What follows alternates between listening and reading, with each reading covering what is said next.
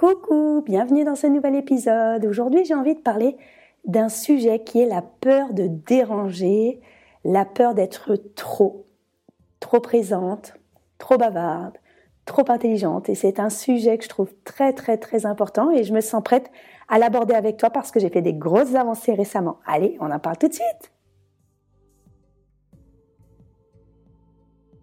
Tu as une vie à 100 à l'heure et tu souhaiterais enfin te libérer l'esprit? Tu souhaiterais faire de la place chez toi et de la place en toi Tu es au bon endroit. Dans ce podcast, nous allons cheminer ensemble pour désencombrer nos vies. Je vais t'aider à diminuer ta charge mentale et à être aligné avec tes valeurs. Je partagerai également mes conseils pour réduire tes possessions, gérer tes finances, organiser ton temps et tes relations. Ensemble, incarnons l'idée que cette course folle au toujours plus ne peut plus durer. Incarnons l'idée que moins, c'est mieux. Désencombrer sa vie, c'est reprendre le contrôle et se libérer du temps pour des projets passionnants ou inavouables. Alors durant ces quelques minutes en ta compagnie, je n'ai pas d'autre ambition que de partager mon expérience de coach en rangement et en organisation.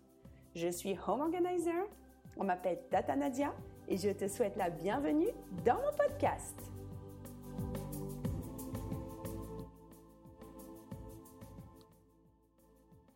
Me revoilà. Alors tout d'abord, désolé, j'ai la voix un petit peu cassée, mais ça va rajouter du charme et du piquant à cet épisode. Aujourd'hui, je voudrais parler de, la peur de déranger. La peur de déranger, c'est quelque chose qui me, suit depuis très longtemps et sur lequel j'ai j'ai vraiment réussi à, bah, à avancer depuis quelques temps. Et c'est pour ça que je voulais en parler, parce que j'ai fait une grande avancée et j'ai fait une grande découverte. Et je me suis dit que j'allais le partager, parce que j'étais peut-être pas la seule euh, à souffrir et à avoir souffert de ça. Donc en fait, ce que j'appelle la peur de déranger, c'est ce que euh, Christine Levicki, qui est vraiment mon mentor en développement personnel, elle appelle ça euh, la peur de briller. Christine Levicki, dans son livre Wake Up, Quatre principes fondamentaux pour arrêter de vivre sa vie à moitié endormie. Dans Wake Up, elle explique vraiment qu'il faut oser briller, oser euh, montrer toute sa brillance. Et oser montrer sa brillance, c'est pas un manque d'humilité. C'est-à-dire que euh, oser, oser montrer qui l'on est, ça veut pas dire euh, éteindre les autres. Ça veut pas dire rabaisser les autres. Ça veut pas, veut pas dire manquer d'humilité. Ça veut simplement dire briller à sa juste brillance ou alors se montrer à sa juste valeur. Et on a tous une grande brillance. On a tous et toutes de la valeur. Et au début, cette notion, euh, c'est vrai qu'elle était un peu difficile pour moi parce que moi, j'ai toujours eu l'impression, j'ai toujours eu peur de faire de l'ombre aux autres. Euh, j'ai grandi dans un milieu familial où j'ai eu, on m'a fait comprendre en tout cas que j'étais souvent de trop, pas de trop, pas de trop, mais souvent trop. C'est-à-dire que déjà j'étais une petite fille très intelligente, à l'école je travaillais très très bien. À plusieurs reprises, euh, on m'a proposé de sauter une classe et ma, maman n'a pas voulu parce que justement euh, j'aurais fait de l'ombre à mon frère, mon grand frère. Euh, en classe, j'étais trop bavarde parce que bah, je m'ennuyais, j'étais trop bonne à l'école donc j'embêtais les autres quand je parlais. J'étais trop présente, trop, trop tout. J'ai toujours été trop pour beaucoup de gens. Et je le vivais très mal parce que bah, j'essayais toujours de me diminuer, c'est-à-dire d'être moins présente, euh, moins sonore, moins bavarde, moins, moins bonne à l'école. J'essayais de, de, me réduire pour pas gêner l'autre, pour pas gêner les autres. Et c'est un sentiment que j'ai traîné pendant très longtemps, que donc déjà je m'en suis jamais rendu compte quand j'étais enfant. C'est vraiment une réflexion d'adulte que je, pose aujourd'hui. Mais cette, euh, cette chose-là, elle m'a suivie pendant très longtemps. Elle me suit d'ailleurs encore parce que souvent, je me suis mise dans des situations où je me suis retrouvée dans des situations où j'étais mal à l'aise parce que je, me sentais trop et j'avais peur de, gêner l'autre. Trop par rapport à l'autre. Pas par rapport à moi-même. Moi, moi je sais, euh, je sais aujourd'hui qui je suis, où je suis et je trouve que je suis quelqu'un de bien. Je trouve vraiment que j'ai de la valeur. je, je je m'améliore, je suis pas parfaite. Ça, c'est sûr que je suis pas parfaite. Euh, parfois, effectivement, je parle trop. Parfois, j'écoute pas assez. Je travaille beaucoup euh, aujourd'hui sur l'écoute de l'autre, sur ne pas forcément me mettre en avant, ne pas forcément rebondir sur ce que l'autre dit, pour laisser pleinement la place à la personne en face pour me parler. Euh, donc ça, c'est un travail très intéressant que je fais, euh, un travail d'écoute de l'autre qui est très difficile pour moi. Mais en même temps, euh, depuis plusieurs années, je travaille vraiment sur oser briller. C'est-à-dire que je, je, ris parce que j'ai un petit, un petit éternuement. Bon, le petit éternuement est venu, mais je l'ai coupé en montage pour ne pas te casser les oreilles, toi qui m'écoutes dans tes écouteurs. Donc je reprends sur mon idée la peur d'être trop, la peur de déranger, qui est très intéressante, et je vais te dire vraiment pourquoi j'en parle en ce moment.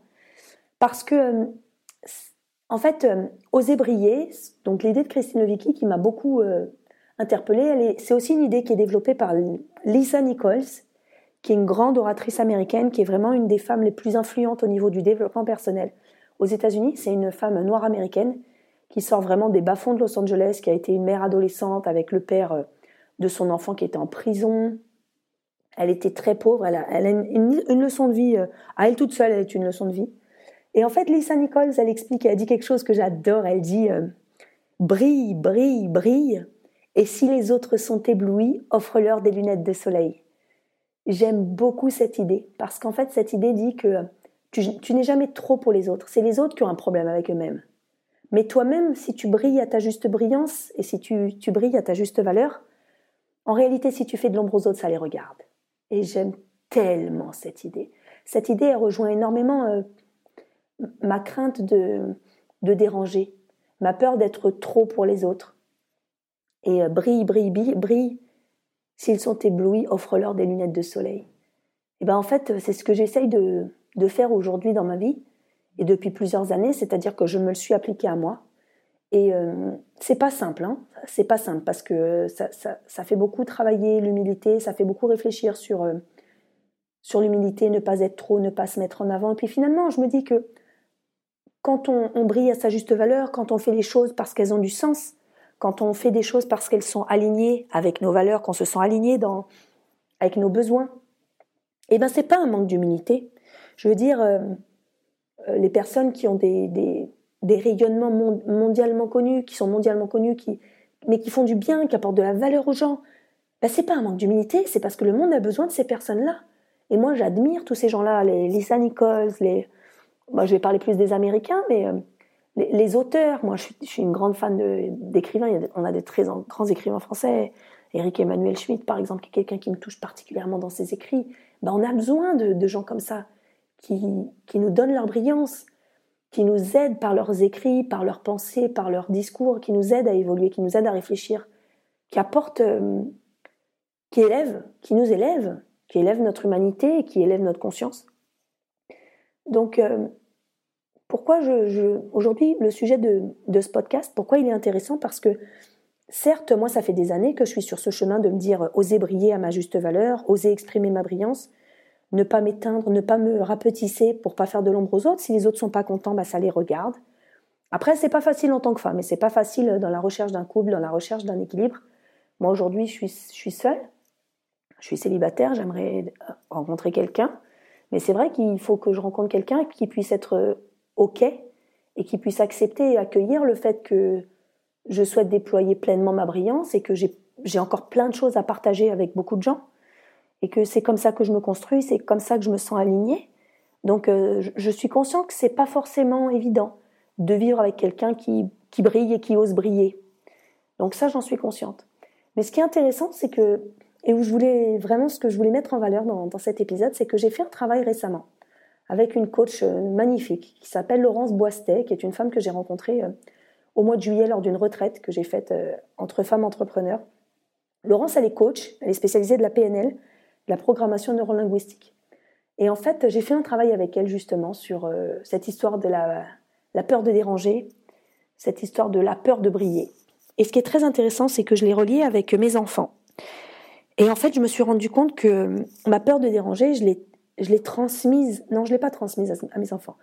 Je me la suis collée avec mes enfants. J'ai eu pendant, depuis toujours, depuis que je suis maman, la peur de déranger avec mes enfants, la peur que mes enfants dérangent la peur que l'éducation que je leur donne dérange, la peur que hum, je ne sois pas acceptée dans l'éducation que je leur donne, ou alors, c'est même pas que je sois pas acceptée, c'est euh, la, peur, la réalité, c'est la peur de me mettre en colère si je ne me sens pas acceptée dans ma singularité de mère et dans la singularité de l'éducation que je leur donne.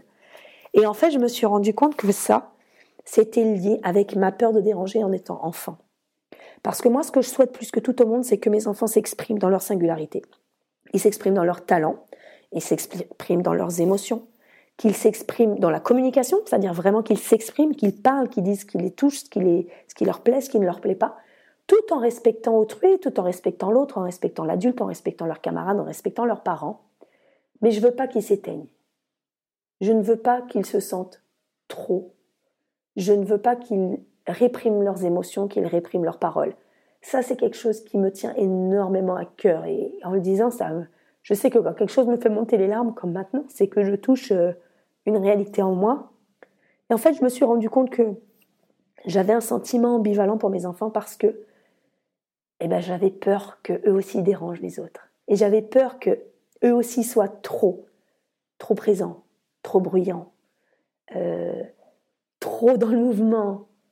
Et en fait, j'ai fait un travail avec Laurence Boistet sur euh, quelque chose qui s'appelle le schéma d'ancrage.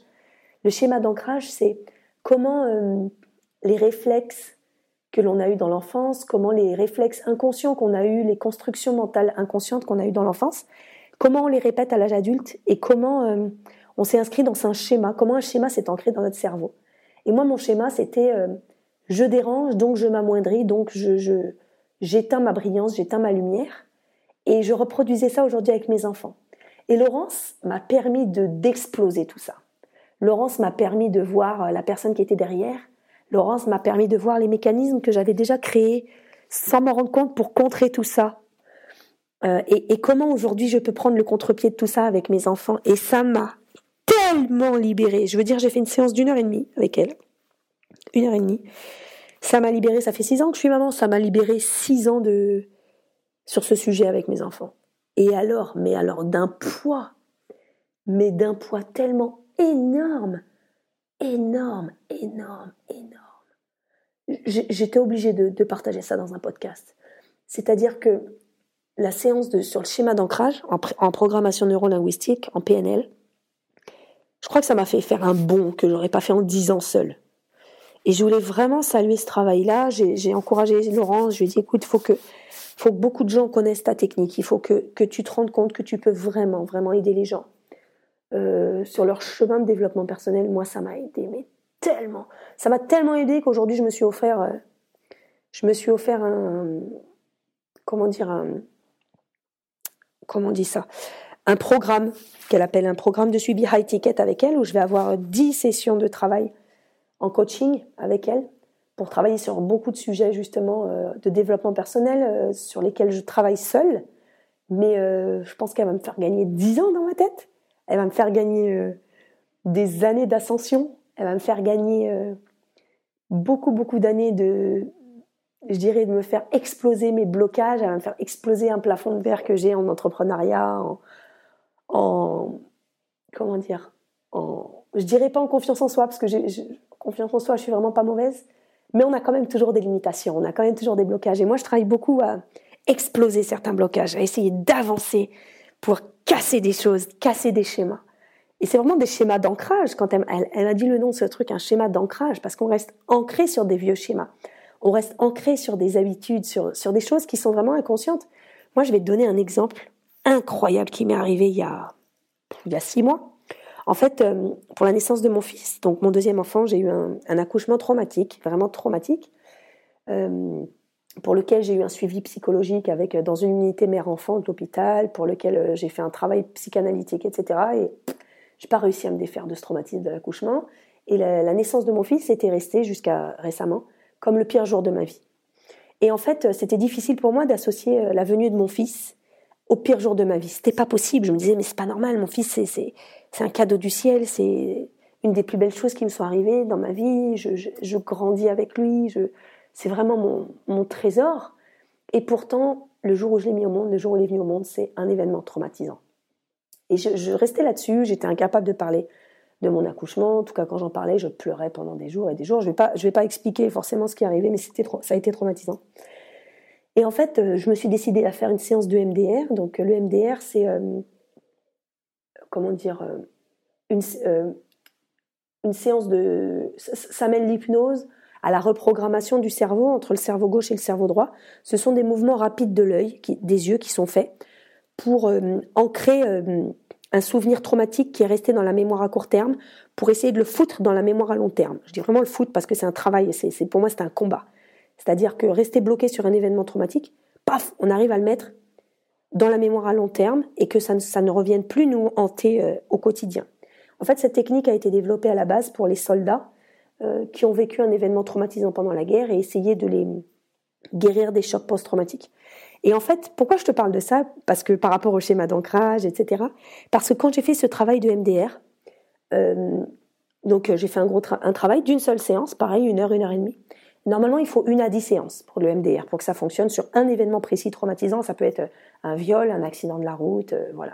Il faut que ce soit un, événement traumatique. Et en fait, euh, quand j'ai travaillé sur le MDR, je me suis rendu compte que j'ai travaillé en transgénérationnel.